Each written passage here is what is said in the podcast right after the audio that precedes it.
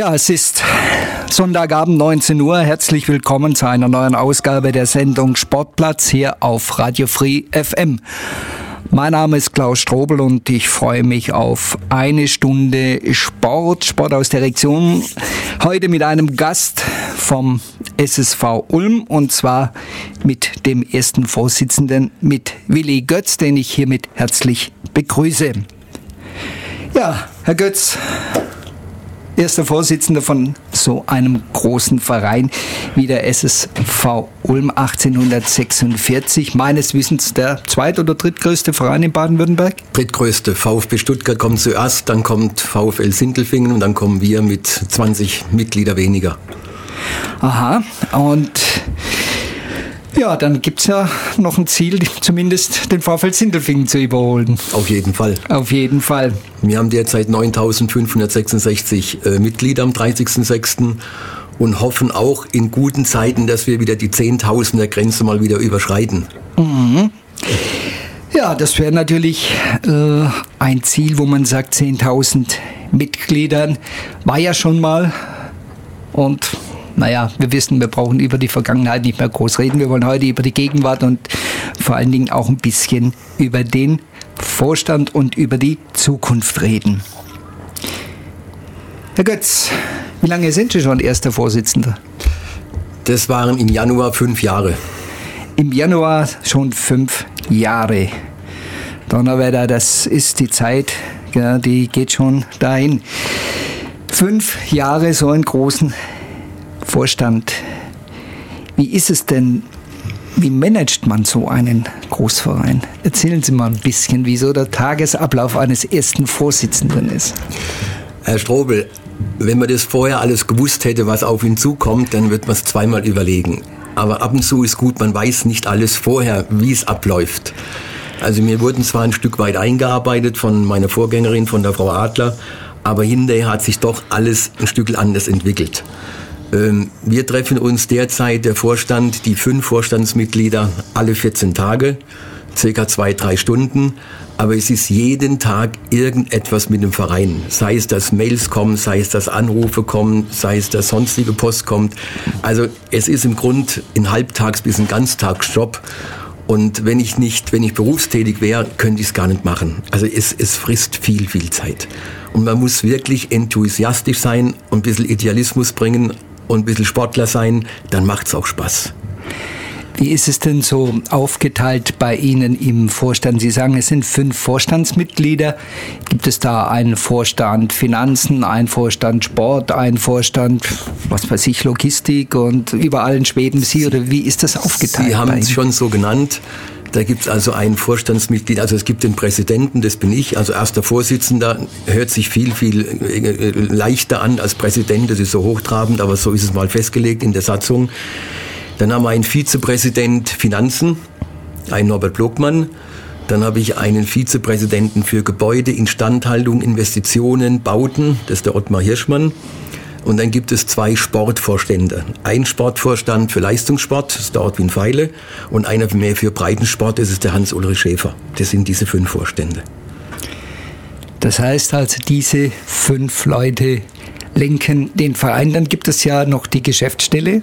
Gibt es da noch einen Geschäftsstellenleiter? Was hat der dann für Aufgaben noch? Also die, wir haben eine Geschäftsführerin, die Frau Monika Mona Steigauf, die macht es seit 1.10. im letzten Jahr. Die macht es auch sehr gut, die ist gut reingekommen in den Großverein und die vielfältigen Probleme. Und äh, diese Frau Steigauf hat bei sich noch in der Geschäftsstelle fünf Mitarbeiter oder Mitarbeiterinnen, das sind alles Frauen, und die machen den operativen Teil vom Verein. Also wenn es geht, um Rechnungen zu bezahlen und sonstige Anfragen zu beantworten oder Auskünfte zu geben. Alles operative Geschäft macht die Geschäftsführerin bei uns mit den Mitarbeitern. Die sind aber hauptamtlich die bei sind Ihnen hauptamtlich, ja. Die, die werden also vom Verein bezahlt. Ja. ja. ja, das ist natürlich weil Sie vorher gesagt haben, wenn ich es jetzt richtig verstanden habe und mich auch richtig entsinne, gibt es den Herrn Hirschmann für die Gebäude, mhm. der wahrscheinlich doch ja einiges in Zukunft vor sich hat, wenn ich da ans Hans-Lorenzer-Zentrum denke, wenn ich ans Freibad denke, wenn ich dran denke, dass äh, als wir letztes Jahr die deutsche Leichtathletikmeisterschaften in Ulm hatten und ich bei der Pressekonferenz dabei war im Rathaus, als dann äh, der Veranstaltungsdirektor vom DLV, der Kowalski, äh, dann ja sagte, ja, aber wenn die Ulmer das nochmal haben sollten, dann sollten sie doch ein bisschen bauliche Maßnahmen machen und ja, die Haupttribüne vielleicht anders gestalten, die Presseplätze anders gestalten. Ist das alles dann Sache, wo ähm, jetzt dieser Herr Hirschmann da involviert ist, zusammen mit der Stadt? Oder wie managt ihr das? Wie, wie, wie geht das vonstatten? Also konkret zu dem Thema Donaustadion, da ist auch ein Sanierungsbedarf, aber das Donaustadion gehört ja voll der Stadt Ulm. Das heißt, wir haben mit dem Donaustadion gar nichts zu tun. Also wenn es da Verbesserungen oder Umbauten gibt, dann kommt es von der Stadt Ulm und das ist ohne Einfluss von uns das Ganze. Ähm, als wir angefangen haben vor fünf Jahren, haben wir mitbekommen, dass ein großer Investitionsstau im, beim SSV Ulm 46 war. Also das heißt Hallenbad und Umkleiden und Halo und wie das alles, äh, die ganzen Anlagen instand zu halten sind. Und deswegen ist der Herr Hirschmann mit dem Finanzmann die beiden, die in jeder Sitzung am meisten zu bearbeiten haben und am meisten zu, zu beantworten haben. Wir haben letztes Jahr ins Halo, also dieses Hans-Lorenzer Sportzentrum, ca. 400.000 Euro reingesteckt und fangen jetzt am 10. August an mit Sanierungsmaßnahmen von Duschen und Umkleiden und stecken nochmal 120.000 Euro rein. Das heißt, der Finanzmann ist gefordert zu gucken, wie kriege ich das Geld her, mit Zuschüssen, mit Eigenmitteln, mit allem drum und dran. Und der Hirschmann ist gefordert, die Handwerker beizubringen, die, die ganze Koordination zu machen, die ganze Terminplanung. Deswegen sind die beiden mit die wichtigsten momentan, wenn es um das Thema Investitionen, Reparaturen, Reparaturen und Sanierung geht. Der Sport soll aber überhaupt nicht zu kurz kommen. Deswegen sind die beiden, der Ortwin Pfeiler und der Hans-Ulrich Schäfer, kräftig dabei, beim Sportetat, beim Spitzensport ähm, Schwerpunkte zu setzen und dort auch mehr zu machen künftig. Weil nur reparieren und sanieren, das ist nicht unser Geschäft. Gut, das kostet ja alles, wie Sie sagen, viel Geld. Und wie finanziert sich so ein Verein? Der finanziert sich hauptsächlich durch Einnahmen und zwar Einnahmen aus den Mitgliedsbeiträgen. Bei 9500 Mitglieder bleiben da ungefähr Mitgliedsbeiträge 1,2 Millionen haben wir im ideellen Bereich. Dann haben wir ein sehr florierendes Hans-Lorenzer Sportzentrum, dieses Fitnessstudio. Da kommen nochmal ungefähr 1,2 Millionen zusammen. Das heißt, wir haben Einnahmen in Summe um die 3 Millionen Euro. Sponsorengelder spielen bei dem Großverein, bei den Abteilungen, die nicht ganz so publikumswirksam sind wie Fußball, eine untergeordnete Rolle. Also wenn Sie Fußball sehen, dann ist es eine ganz andere äh, Zusammensetzung. Die haben dann deutlich mehr Sponsorengelder, weil es eben auch viel publikumswirksamer ist. Das sieht man dann vielleicht zum Beispiel an der Hockeyabteilung, die Schwimmen nicht so viel Geld bekommen, die Wasserballer oder oder. Ähm, ja, im Moment ist natürlich so, dass hm, ein Verein in Ulm die Sponsoren gerade ein bisschen abgräbt.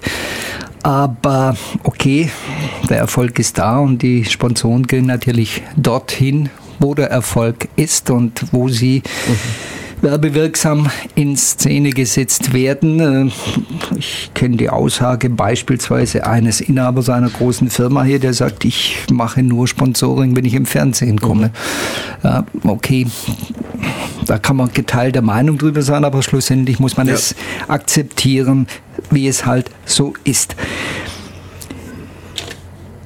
Wie stimmt ein Verein, so wie zum Beispiel letztes Jahr die deutschen Leichtathletikmeisterschaften? Gut, da wird natürlich viel vom DLV bezahlt, auch vielleicht das eine oder andere von der Stadt, aber äh, ihr habt doch sicher auch dann für eure vielen freiwilligen Helfer Kosten an der Logistik oder Manpower, wenn es nur was für sich Getränke oder Essen oder sonst was ist, wie kommt da das Geld ran? Wird das über Sponsoren abgedeckt oder zahlt das der Verein? Der Verein bei den Leichtathlet, bei den deutschen Leichtathletikmeisterschaften muss in dem Fall überhaupt nichts zuschießen, sondern entweder trägt der DLV, Deutsche Leichtathletikverband, oder die Stadt Ulm oder auch Sponsoren.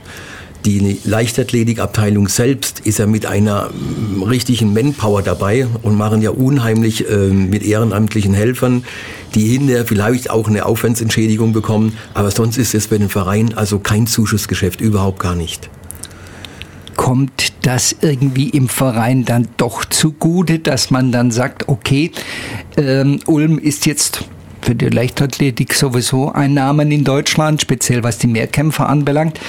Ähm, Ulm hat jetzt zwei Jahre hintereinander die Leichtathletikmeisterschaften ausgetragen. Kommen da jetzt neue Sportler, weil sie sagen, okay, in Ulm tut sich was, in Ulm stimmt die Organisation. Wir kommen von Wangen, Lindau, Ravensburg, was weiß ich jetzt nach Ulm. Genau so ist es. Also so eine Leichtathletikmeisterschaft hat eine werbewirksame, hat eine werbewirksame ähm, Signalwirkung und es kommen dann aus dem süddeutschen Bereich die Top-Athleten, fragen an, klopfen an bei uns und fragen, können wir hier mittrainieren, können wir hierher kommen. Äh, was eine Rolle spielt, ist nicht nur Organisation und gute Anlagen, sondern es sind auch die Trainer. Es sind die Trainer, es ist die interne Organisation der Leichtathleten und da stimmt alles. Das heißt, die finden ein wunderbares Umfeld, können trainieren, haben Physiotherapeuten, haben die Anlagen, haben die Trainer und das zieht an. Also Leichtathletik ist so eine Leuchtturm, Leuchtturmabteilung, wie zum Beispiel auch die Turner sind hervorragend, die Damen in unserem Bereich.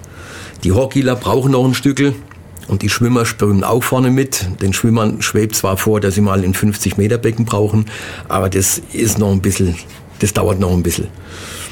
Werden die Trainer jetzt äh, speziell bei in den einzelnen Abteilungen bezahlt oder kriegen die nur so einen Zuschuss? Das ist unterschiedlich.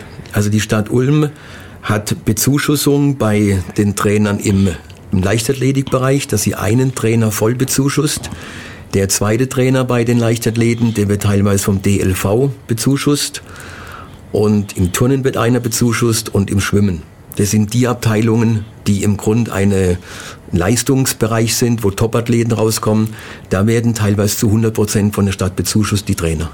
Die anderen Trainer in den Abteilungen, die sind bei uns angestellt dann. Okay, angestellt. Ja. Werden voll dann bezahlt oder bekommen eine Aufwandsentschädigung? Die werden in Teilzeit bezahlt bekommen teilweise noch Zuschüsse, aber es ist mehr als Aufwandsentschädigung. Mhm.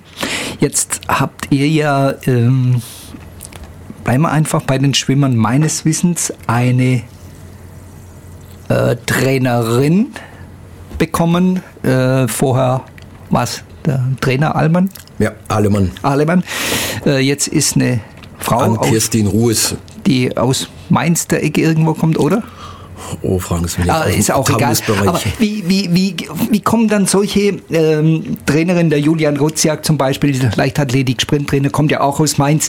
Wie kommen die zum SSV und fragen die an oder schreibt ihr die an oder wie, wie läuft also, das? Also einmal wird es ausgeschrieben, ganz offiziell in den Fachzeitschriften. Okay. Und dann haben die Trainer und Abteilungsleiter untereinander ein sehr enges äh, Netzwerk. Das heißt, wenn ein Wolfgang Beck das in die Leichtathletik-Szene bekannt gibt, wir suchen einen Trainer, dann meldet sich der eine oder andere auf informellen Wege und fragt an und klopft an. Bei der Ann-Kerstin Gruß war es so, dass sie die Anzeige gelesen hat, dass die auch jemand kannte in Ulm. Und so hat die sich beworben, wie andere auch. Und hat Bewerbungsgespräche geführt. Und es, ich meine, das ist ein Glücksgriff mit dem Julian Rutziok, wie auch bei der Frau Ruhes, dass die zu uns gekommen sind. Aber es, man hört doch, wenn irgendwo, sag ich mal, so Spitzenathleten den Verein wechseln, dann tun sie das nicht nur, weil sie den und den dort kennen, sondern weil sie irgendwo auch ein bisschen Geld bekommen denke, das wird beim SSV Ulm wahrscheinlich auch nicht anders sein. Die werden auch nicht um Gottes Lohn beim SSV antreten. Also die Top-Athleten treten nicht um Gottes Lohn an. Aber da gibt es eine sehr differenzierte äh, Zahlweise bzw. Vergütungsmöglichkeit. Das sind meistens Aufwandsentschädigungen in dem Sinne, was man steuerlich machen kann. Und das ist ein enges Geflecht. Und da muss man aufpassen, dass man dann nicht irgendwie Leistungen, also finanzielle Leistungen zahlt, wo man hinterher Probleme hat, auch mit dem Finanzamt zum Beispiel. Aber ähm, gut, das wäre jetzt ein Thema, da könnten wir uns wahrscheinlich noch eine Stunde unterhalten über die Thematik bezahlen, nicht bezahlen, mhm. äh, Profi, Halbprofi, Amateur und, und, und. Ähm, es ist ja dann so, äh, dass eben auch hier Athleten bei verschiedenen Sponsoren arbeiten und eben dann ihre Freizeit bekommen, die sie benötigen fürs Training oder aber an der Uni sind. Und das ist auch so ein Thema, wo ich mal kurz ansprechen möchte, speziell bei den Schwimmern oder bei den Hockeyspielern die ja jedes Jahr oder die Hockeyspieler x neue Spiele haben, die aber nach ein, zwei Jahren wieder gehen, weil die Studienzeit hier in Ulm vorbei ist. Hilft Ihnen die Universität auch hier Sportler an in Anführungszeichen Land zu ziehen, weil sie sagen, okay, die studieren in Ulm und dann gehen sie zum SSV Ulm. Ich meine viel zu wenig noch. Es ist schade, dass in Ulm kein Sportsud existiert, wo man studieren kann, etwas mit Sportspezifisches. Das heißt, wir kriegen hier Mediziner und kriegen Ingenieure und kriegen BWLer und alles Mögliche noch. Aber sonst, dass die Uni ein, ein Anziehungspunkt ist für sportbegeisterte Studenten, das ist in Ulm nicht der Fall. Da hat Tübingen und Köln und andere Vereine oder andere Städte viel mehr Vorteile. Für uns ist es ein Vorteil, dass wir einige Unternehmen kennen, die Sportler bevorzugt einstellen, weil sie sagen, derjenige, der Sport treibt, der ist ehrgeizig, der, der bringt sich ein, der weiß Disziplin und Teamfähigkeit zu schätzen. Und das sind doch Vorteile, wo viele Firmen sagen, solche Mitarbeiter sehe ich gern bei uns und deswegen werden die teilweise auch bevorzugt eingestellt dort. Mhm. Gut, über die Thematik Nachwuchs. Was kann der SSV Ulm Jugendlichen bieten, damit sie zum SSV kommen? Also zum einen sind erstmal von den 9500 haben wir ungefähr ein Drittel, also circa 3000, 3300 Mitglieder, die unter 18 Jahre sind. Diese Mitglieder finden hervorragende Sportmöglichkeiten vor, Sportgelände vor. Die finden einen organisierten Trainingsbetrieb vor mit qualifizierten Trainern und Übungsleitern. Und was natürlich noch ein Thema ist, dass sie Sportarten vorfinden, die sie halt nicht in jedem Club vorfinden. Also wenn ich an das Thema Hockey denke, Hockey hat eine riesige Nachwuchsabteilung oder Nachwuchsmannschaften, die machen auch Werbung bei in vielen Schulen und kriegen dann mit, dass verschiedene oder dass Kinder Neigung haben, auch was anderes zu machen, als nur Fußball zu spielen. So gibt's auch eine Abteilung, eine ganz neue Abteilung, die nennt sich Bike Polo. Das ist eine Abteilung, da spielt man, da fährt man mit dem Fahrrad und hat einen, einen Schläger wie beim Polo mit Pferd und treibt dann den Ball drei gegen drei oder vier gegen vier ins gegnerische Tor. Da haben die einen riesen Spaß an so Themen. Und der Verein muss künftig auch immer mehr aufpassen, dass er Sportarten fördert und aufnimmt, die nicht nur kurztrendig sind, sondern die auch ein bisschen in langen Atem haben. Also wir haben mal die Möglichkeit gehabt, das Thema, es gibt eine französische Sportart, die heißt Lacranche. Da war mal eine Anfrage bei uns, die ist leider nicht so durchgegangen, aber das wäre auch eine Sportart gewesen. Das sind äh, Schläger mit Netzen, wo die den Ball hin und her treiben. Das kann auch Zukunft haben. Das heißt, junge Leute gucken, was gibt's denn für Sportarten bei uns? Wir sind ein Mehrspartenverein mit circa 20 äh, Abteilungen. Da finden viele den Sport, den sie haben möchten. Und zum anderen können Sie, wenn Sie sagen, das Tischtennis oder Tennis liegt mir nicht, problemlos wechseln in eine andere Abteilung und können dort probieren. Hm, habt ihr vom Verein aus irgendwie Beziehungen zu Schulen, dass ihr auch äh, in die Schulen geht oder äh, Schulklassen einlädt und sagt, schaut euch das mal an. Vielleicht hat der eine oder andere Interesse daran. Ähm, ich weiß, dass das Anna Essinger Gymnasium in Ulm sehr stark mit dem Sport verbunden ist, dass viele Schüler, die in Sportvereinen sind, dort in die Schule gehen, weil sie dann eben auch mal einen halben Tag frei bekommen mhm. oder eine mhm. Klassenarbeit nachholen können und, und, und. Und äh, wenn notwendig auch äh, nach Nachhilfe dann bekommen. Aber wie wir vorher schon gesagt haben, und das kann ich eigentlich nur unterstreichen, dass die meisten Jugendlichen, die Sport treiben, auch Ehrgeiz haben, in der Schule gut zu sein. Also es, äh, ich habe in den vielen Jahren, dass ich, wo ich die Sendung jetzt mache, kaum erlebt, dass ein wirklich guter Sportler ein schlechter Schüler war. Das waren im Regelfalle auch gute Schüler, weil sie eben Disziplin mhm. kennen und für ein bestimmtes Ziel arbeiten. Aber nochmal die Frage, SSV Ulm, wie geht der Verein mit Schulen, Schulkindern aus? Was kann er sagen? Was macht er, um vielleicht Interesse an dem Verein zu finden? Also wir haben über diese Kindersportschule Kooperationen mit der benachbarten Schule unten. Bei uns ist die Friedrichsau-Schule. Die Schulen gehen ja immer mehr dazu über, Ganztagesschulen zu werden und die suchen dann auch Betreuung von Stunden im Sportbereich, wo wir Leistungen erbringen können und anbieten können. Die Fechter haben Kooperationen, die Hockeyler bieten regelmäßig Kurse an in Schulen. Und dieses Anna Essinger Gymnasium, das Sie genannt haben, ist ideal. Die haben vor kurzem einen Sporttag gehabt, wo wir äh, mehrere Sportarten zeigen konnten, wo die Schüler Interesse hatten, die hinterher eventuell auch zu uns kommen. Also die Verbindung Sport, äh, Sportschulen und Verein, die wird immer mehr gepflegt werden und ist auch wichtig. Ich denke aber, das hört sich jetzt vielleicht ein bisschen komisch an und auch verfrüht an, aber ähm, es ist ja interessant für auch kleinere Kinder, die schon im, sagen wir mal, im letzten Kindergartenjahr sind und auf dem Sprung in die Schule sind, dass die schon Möglichkeit haben, sich irgendwie ein bisschen in Frage, äh, Anführungszeichen auszutoben und so die ersten ja, Spuren einer Sportart äh, in den Sand zu setzen und zu sagen, gut, das, das möchte ich gerne. Kinder möchten dann laufen und spielen. Die kann man natürlich noch nicht in, in Trainingszwänge einzwängen mhm. äh, und sagen, du musst jetzt die Taktik machen und das machen. Was gibt es da für Möglichkeiten? Gibt es da beim SSV Ulm ausgebildete Leute, ähm, die dann sagen, wir können uns auch um Kinder mit fünf, sechs, sieben Jahren kümmern?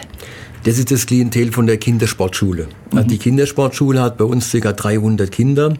Die zahlen auch einen kleinen Zusatzbeitrag. In der Kindersportschule, der steht vor ein Diplomsportlehrer.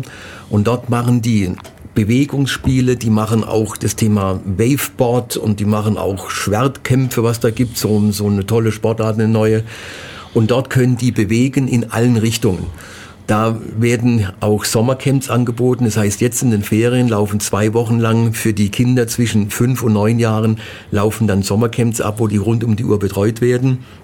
Und dort können die sich austoben. Um hinterher auch zu sehen, habe ich die Neigung für eine bestimmte Sportart. Das heißt, die testen da auch mal Tischtennis und Tennis und Fechten und Hockey und Schwimmen und kriegen dann mit, was liegt mir denn und was macht mir Spaß. Und das ist eine gute Einrichtung. Gibt es äh, bei Ihnen Überlegungen, auch vielleicht mehr sogenannte Schnuppertage mal einzurichten und zu sagen, okay, äh, liebe Kids, jetzt kommen wir machen am Samstag was weiß ich, mit dem Fechten oder Hockey oder sonst irgendwas, schaut euch mal an. Ihr dürft da mal eine Waffe in die Hand nehmen, ihr dürft mal einen Hockeyschläger oder einen Tennisschläger oder was weiß ich was in die Hand nehmen. Schaut euch das mal an. Äh, es ist doch so, dass ich sag mal, die äh, Kinder eigentlich schon für den Sport zugänglich sind, aber oft gar nicht wissen, in welche Richtung. Was machen sie? Mein bester Freund spielt Fußball, also spiele ich auch Fußball. Obwohl es mir vielleicht gar keinen Spaß macht und mir gar nicht liegt. Ich würde viel lieber fechten, aber weil jetzt mein Freund zum Fußball geht, dann gehe ich halt auch zum mhm. Fußball. Wie kann man da die Interesse der Kids wecken, dass sie sagen, nee, also ich möchte den Sport kennenlernen und da gehe ich hin? Es ist so, wie Sie sagen, die Abteilungen bieten Schnuppertage an, wo die zwei, dreimal kommen können, ohne dass sie Mitglied werden, weil gleich Mitglied werden, das macht niemand so schnell. Ja. Deswegen können die drei, viermal kommen, können schnuppern, können wieder wegbleiben, können eine andere Sportart probieren. Das ist eigentlich die Möglichkeit, wo die Kinder am ehesten oder am schnellsten Zugang zu einer Sportart finden, wo sie sagen, das ist es auch. Und über den Weg kriegen wir auch viel neue Mitglieder oder Jugendliche. Weil man muss natürlich dazu sagen, unser Gelände ist in der, in der Oststadt unten. Da wird niemand von, von äh, Erming oder so die Kinder reinfahren. Die werden meistens vor Ort in die Sportvereine gehen, die Kinder.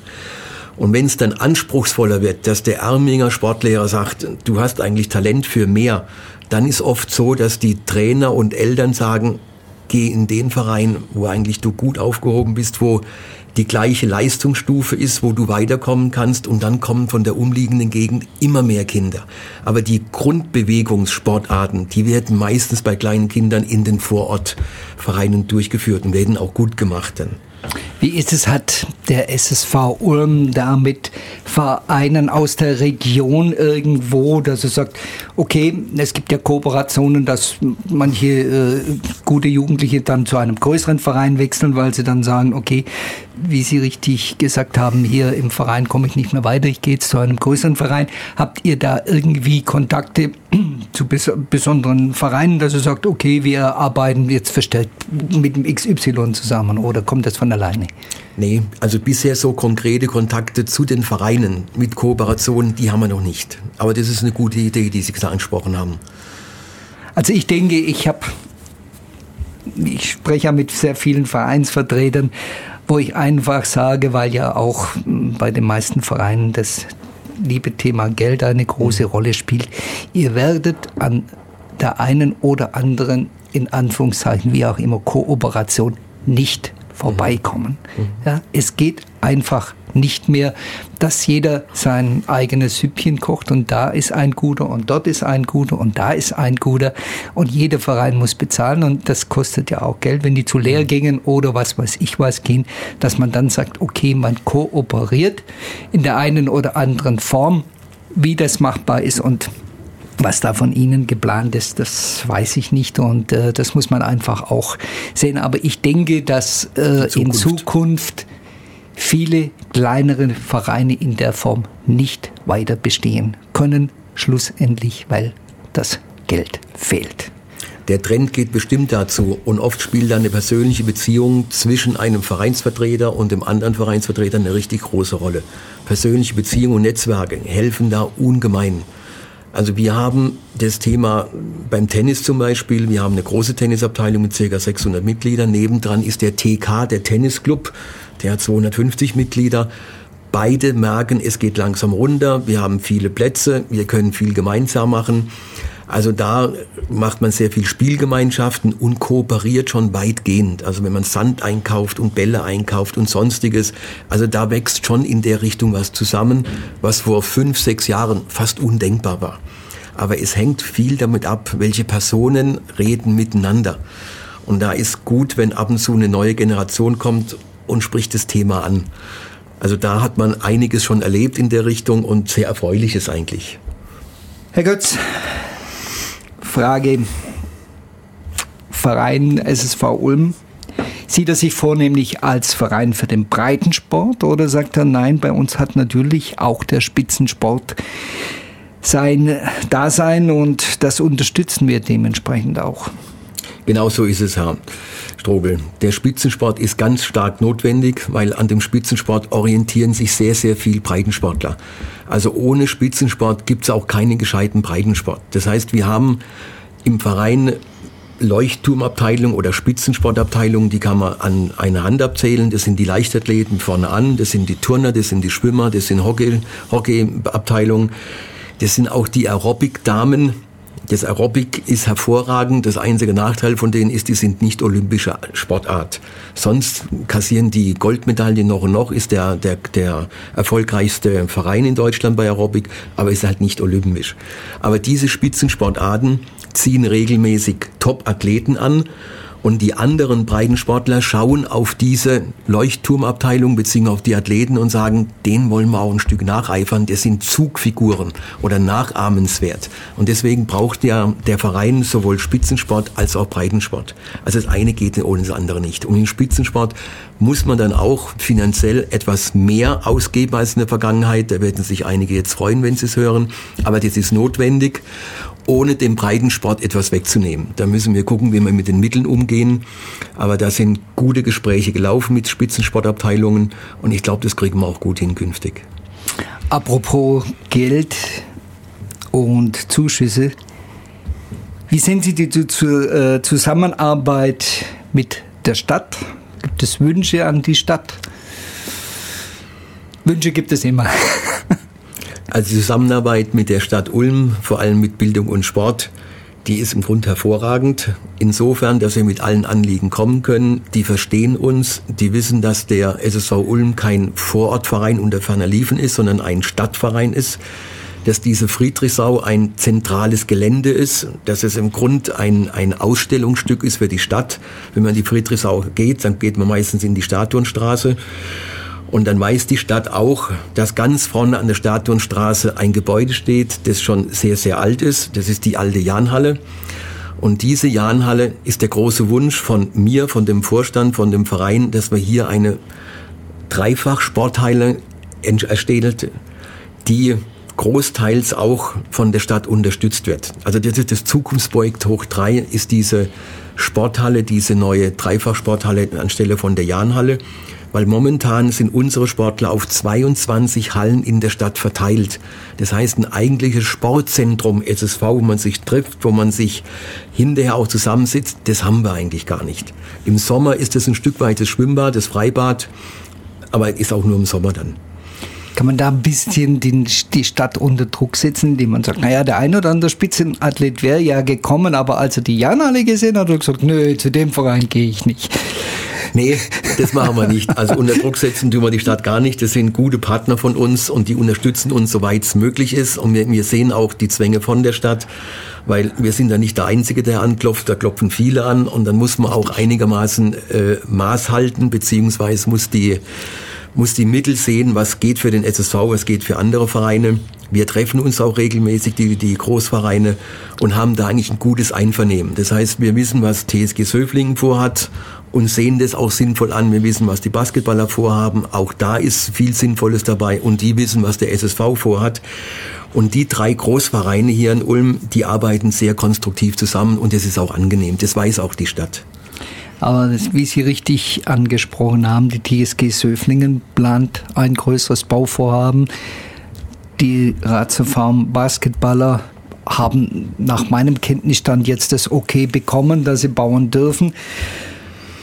Wie ist es da Zuschüsse der Stadt oder finanzieren das die Vereine selbst oder haben die andere Sponsoren, die dann eben hier diese Vereine unterstützen, was im Moment vielleicht dem SSV Ulm fehlt?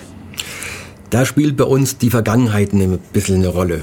Wir haben eine Vergangenheit von den Insolvenzen, die es gab und von, aus diesen Insolvenzen tragen wir halt noch ca. 1,8 Millionen Schulden mit uns rum, haben einen Schuldendienst zu leisten. Wir können nicht gerade so auf die Schnelle oder auch mit Planung ein Gelände oder ein Gebäude hinstellen, eine Halle hinstellen mit 8 Millionen Euro. Da sieht es beim TSG Söflingen aufgrund der finanziellen Situation schon ein Stück weit anders aus. Und beim Basketball ist es so, dass die Sponsoren, die ja Fernseh, äh, Fernsehaffin sind, die unbedingt dass sie im, äh, haben wollen, dass sie im Fernsehen kommen, da sieht die Sponsorenlandschaft viel, viel besser aus. Also deswegen sind wir von den Finanzen her momentan nicht in der Lage, so ein Gebäude zu erstellen und hoffen ganz stark auf die Unterstützung von der Stadt. Und das sind auch Signale da, dass sowas gehen kann dass die Stadt eventuell in Vorleistung gehen kann und sagen dann, okay, ihr kriegt das auf Erpacht oder ihr zahlt im Jahr was weiß ich was zurück. Da gibt es verschiedene Varianten, ja, die wir ja, durchsprechen, ja. weil das soll dann eine Oststadthalle werden, so wie es eine Weststadthalle gibt und andere Hallen, Hallen Nord gibt, soll das eigentlich eine Oststadthalle geben. Ja, wir sind schon beinahe wieder am Ende der Sendung. Wir hätten schon das eine oder andere noch durchsprechen können, aber leider die Zeit nimmt keine Rücksicht darauf. Nur ganz kurz zum Schluss noch, Herr Götz, ungefähr wie viele Sportarten kann der SSV Ulm den Jugendlichen bieten und sagen hier, ihr habt Möglichkeiten in Sportarten äh, bei uns mitzumachen, die ihr in anderen Vereinen vielleicht nicht findet? Also wir haben 20 Abteilungen und mir fällt es immer nicht mehr ganz einfach, die 20 zusammenzubekommen. Ich weiß, dass mit 4 mal B anfängt. Das ist bei uns zum Beispiel Badminton, Bahnengolf, Basketball, Bike Polo und Boxen. Boxen ist zum Beispiel eine Abteilung, wo viel junge Leute ihre, ihre Kraft austoben wollen im Boxring, am Boxsack. Also hochinteressante Abteilung. Andere Abteilungen, die weniger interessant sind für Jugendliche, gibt's auch noch. Das ist zum Beispiel Faustball. Wer momentan auch Zulauf hat, ist Fechten, weil Fechten gibt's nicht so oft, in Ulm gar nicht, in Neu-Ulm gibt's eine Fechtabteilung. Ja. Dann haben natürlich Triathleten, ist auch ein Sport, wo junge Leute Fahrrad fahren, schwimmen und laufen, in letzter Zeit kräftig Zulauf hat. Wenn jemand aber auch Tischtennis und Tennis und tanzen möchte oder schwimmen möchte, der ist bei uns herzlich willkommen und wird sehen, dass er sehr gute Anlagen vorfindet und eine gute Kameradschaft und eine gute Trainerorganisation. Wenn er zum SSV Ulm kommen möchte, wo ist die Anlaufstelle, wo kann er sich Anlaufstelle ist machen. in der Stadionstraße 17, die Geschäftsstelle, die fast durchgehend offen hat. Oder im Internet kann man unter SSV Ulm auch so 46.de Aufnahmeanträge sehen und alle, alle Angebote sehen. Also es ist relativ leicht bei uns einzutreten. Wunderbar, dann steht dem nichts im Wege. Der SSV Ulm ist wieder auf dem Weg in Baden-Württemberg zu den Großvereinen zu gehören. Er bietet den Jugendlichen und auch den Spitzensportlern eine breite Basis an, ist also hochinteressant für alle, die gerne Sport treiben. Und Willi Götz hat es eben genannt, wo man sich melden kann. Und ja, wer Lust am Sport hat, warum nicht? Reinschnuppern kann er jederzeit und sagen, das gefällt mir oder das gefällt mir nicht. Und man sagt ja immer, Sport ist gesund und das sollte man auch tun. Und in diesem Sinne vielen Dank, Willi Götz, für das Gespräch über den SSV Ulm. Ich hoffe, wir konnten ein bisschen beleuchten, wie der Verein dasteht, was für Pläne das er hat und äh, was er den Einzelnen bieten kann. Und ja, Dankeschön. Und in diesem Sinne auch draußen allen einen wunderschönen Sonntagabend. Wir hören uns wieder in 14 Tagen und da werden dann die Biathleten vom DAV Ulm zu Gast sein. Schönen Abend, tschüss und bye bye. Free FM.